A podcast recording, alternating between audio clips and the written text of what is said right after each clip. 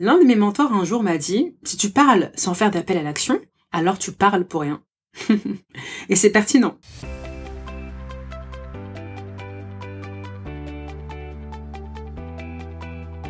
Bienvenue dans ce nouvel épisode du podcast Le jeu de la vente destiné aux entrepreneurs ou aux commerciaux qui veulent booster leur chiffre d'affaires tout en s'amusant. Je suis ton hôte, Oureille, épouse, mère, femme d'affaires, conférencière et auteur du livre Le jeu de la vente, les six des entrepreneurs qui réussissent. J'espère que tu es en pleine forme. De mon côté, tout va bien. On est dimanche, je suis dans ma chambre. Mon fils dort dans le salon paisiblement. J'en profite donc et sa grande sœur est dans le salon avec son papa. J'ai l'intention d'être dans le calme ces prochaines minutes pour enregistrer ce nouvel épisode sans aucune interruption. Tout d'abord, dis-moi, As-tu écouté l'épisode précédent où j'ai reçu Nick Mondila qui nous a parlé de l'entrepreneuriat en Afrique? C'est un serial entrepreneur qui a monté plus de six sociétés dans le digital. Il nous a partagé beaucoup de conseils pertinents qui s'appliquent même pour les personnes qui entreprennent en dehors de l'Afrique. Si tu ne l'as pas encore écouté, je t'invite à le faire à la suite de cet épisode. Let's go Entrons dans le vif du sujet. J'ai choisi de nommer cet épisode Arrête d'empêcher ton client d'acheter. Pourquoi? Car en prenant de la hauteur, je me suis rendu compte que la plupart du temps, l'entrepreneur ou le commercial, plutôt que de donner l'opportunité au client d'acheter, fait plutôt l'inverse, en repoussant son client, en le faisant fuir. Et ce, même sans s'en rendre compte. Ne serait-ce pas plus judicieux de favoriser un terrain propice pour aider ton client potentiel à passer à l'action? Je pense que la réponse, tu la connais déjà. La réalité, c'est que tout ce que tu fais, potentiellement, empêche littéralement ton client d'acheter.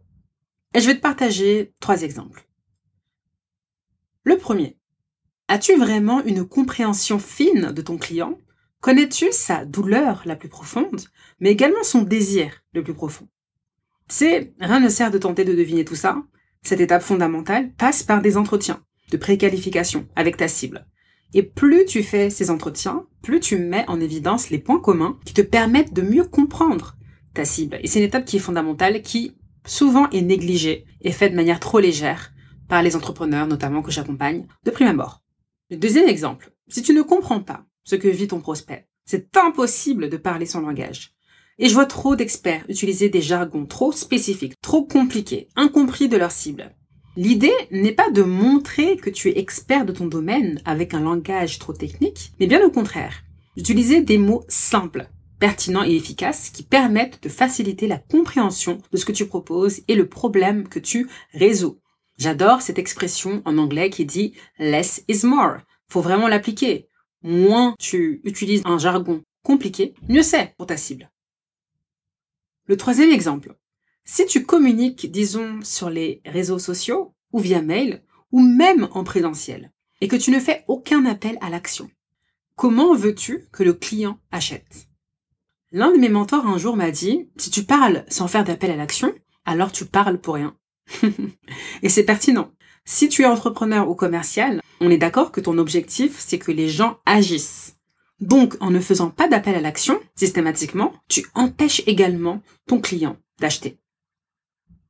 Je t'ai partagé dans les grandes lignes quelques exemples, mais tu te doutes bien que la liste est encore longue. Il y a beaucoup d'erreurs que tu fais aujourd'hui et qui empêchent ton client d'acheter. Mais déjà, si tu ajustes les trois points cités plus haut, disons que ce sera déjà une belle piste d'amélioration.